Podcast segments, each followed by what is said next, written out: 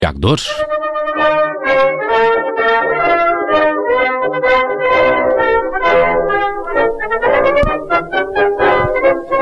Ora, muito boa tarde, Tiago. Boa tarde, Nelson. Boa tarde, Judite. Então, boa tarde a todos. Boa tarde. Quase, quase aí de férias, esse É Tiago, facto, hein? é verdade. facto, é facto. Na próxima semana não estarei por cá.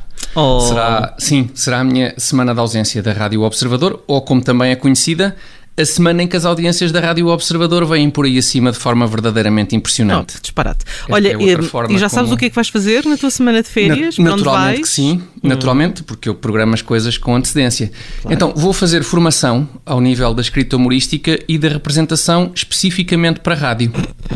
Ok, eh, vais fazer formação ao nível da escrita humorística e da representação especialmente para a rádio. Foi, foi isso que eu disse? Foi isso que eu foi, Foi. A sério? Sim. Não liguem, não liguem. Alguma vez? Para quê? Para que está tudo ótimo? Não, desculpem. Deve ser do cansaço, peço desculpa. Não, na, na- na minha semana de férias tenho outros projetos. Vou, vou juntar-me a uma excursão. Isso sim, uma excursão sobre a qual li na imprensa e que me pareceu muito interessante. Uh, Chama-se The Butt Hike. Não sei ainda muitos detalhes, a não ser que é uma coisa que vai andar pelas praias de todo o país, mas, é pá, pelo nome, não é? Em princípio, deverá ser uma excursão uh, muito com o intuito de vislumbrar, lá está, butts. Por essas praias, portanto, andar por essas praias fora a vislumbrar butts, não é? É- Não, é isso não que- é. É que Não? não, é mesmo. Te- Tens a certeza, Judita? Tenho. Então, mas agora já me inscrevi e já paguei 50% à cabeça e tudo. Ah, pagaste e tudo. Eh, ok. Sim. ó, Tiago, Então e agora? só- só esse butt de, de butt hike refere-se a beatas de cigarros eh, Ah. e, e não ao que tu tinhas em mente. The butt hike, ou a caminhada Ok. das beatas, é uma iniciativa de um alemão chamado Andreas Noah. Ele é muito conhecido nas redes sociais. É conhecido como The Trash Traveler e serve também para alertar para o problema do, do lixo nas nossas praias. Ah, ok, estou a perceber. Então, então vamos lá ver. É uma coisa mais para andar o verão todo, não tanto a contemplar butts, mas de butt para o ar a catar butts. Sim. É mais. Ah, ok, é mais isso, se calhar. Não, acaba por, por estar também muito bem visto. Uh, Bom, o- Na verdade, O que eu sei é que as Ok. tuas eh, férias a catar beatas eh, só começam para a semana e, portanto, hoje ainda há assuntos para tratar, meu menino. Expediente, expediente. E expediente, há exatamente. expediente para resolver. Pois, Exatamente. exatamente. E aqui uma pilha de Nomeadamente- coisas acumulada, exatamente. A medalha de ouro de Pedro Pichardo nos Jogos Olímpicos. Ui, é? maravilha, maravilha. Mas que grande prova a de Pedro Pichardo. Não só ganhou o ouro, como deixou o medalha de prata a uma distância inacreditável. Repara, eu não conseguia chegar com um triplo salto da marca do medalha de prata à marca do Pedro Pichardo, para vocês terem uma ideia. Eu, se tivesse de cobrir essa distância, optava pelo comboio regional.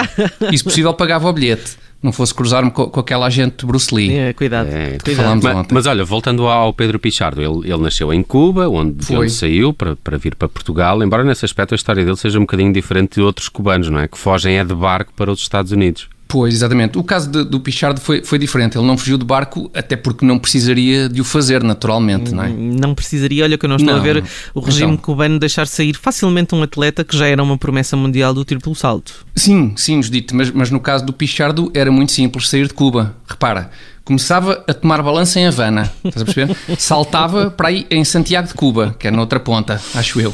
Depois aterrava pela primeira vez, aquela primeira vez, em Santa Cruz das Flores.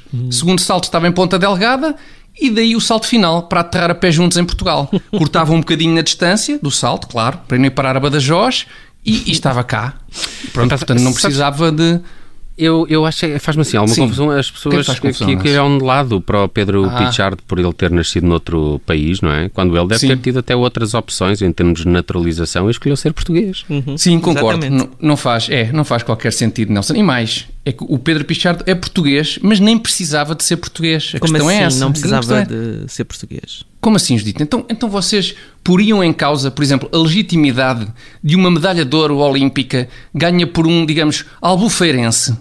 Claro que Um não. albufeirense ganhava uma medalha de ouro olímpica Não, e vocês diziam alguma coisa? Óbvio Claro que que não. não. Claro que não, pois lá está. E no entanto, há ali uma, uma boa altura do ano em que há mais portugueses em Cuba do que portugueses em Albufeira. Estás a perceber? Cuba parece Portugal e Albufeira parece o país de Gales.